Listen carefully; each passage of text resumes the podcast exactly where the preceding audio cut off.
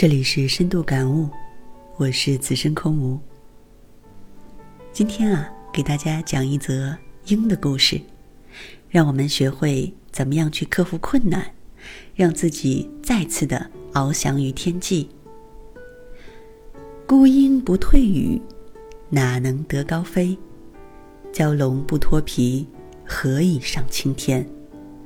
老鹰是世界上寿命最长的鸟类，它的年龄。可达七十岁。为什么鹰会有这么长寿的命呢？源自于在四十岁的时候，它必须做出艰难而重要的决定。因为当老鹰活到四十岁的时候，它的爪子就开始老化，无法有效地抓住猎物。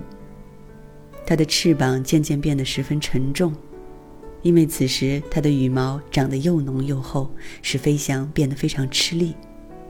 他此时只有两种选择：等死，或者经过一个万分痛苦的更新的过程，就是在等一百五十天漫长的蜕变。首先，他必须尽全力飞到山顶，在悬崖筑巢，停留在那里，不能飞翔。老鹰首先用它的喙，也就是嘴，击打岩石。直到完全脱落，然后静静的等候新的喙长出来。它会用新长出来的喙，把指甲一个一个的拔掉。当新的指甲长出来后，它会再把羽毛一根一根的拔掉。经历漫长的五个月以后，新的羽毛长出来了。此时，老鹰又可以开始飞翔了。他重新获得了再活三十年的生命。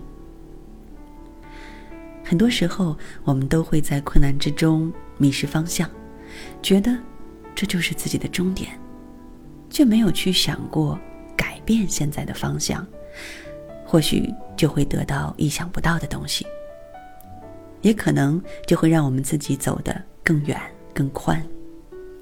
在我们的生命中，有时候我们必须做出困难决定，开始一个自我更新的历程。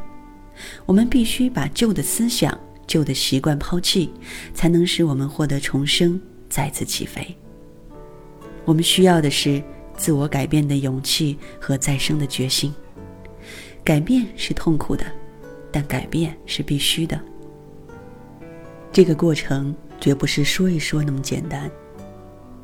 可能会是考验我们意志的时候，但是只要你能挺住，就可以翱翔于天际，能够实现第二次生命。当我们通过改变而获得重生后，我们就能去领略生命新的长度和高度。是老鹰就应该翱翔在蓝天上，有能力就要去展现自己，精彩的人生就要靠自己去实现。